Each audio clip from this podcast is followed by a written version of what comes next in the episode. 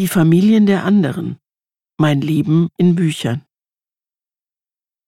Jedes Buch ist wie ein Fenster, durch das man in andere Leben guckt.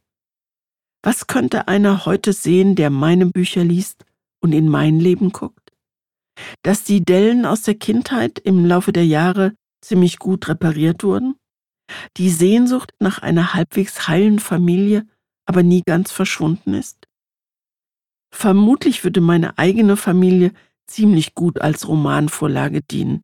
Sie war ganz sicher auf ihre eigene Art unglücklich, weil schon die Konstellation nicht ohne war. Nicht einfach nur Vater, Mutter, Kind, stattdessen eine Mutter, drei Väter, drei Töchter.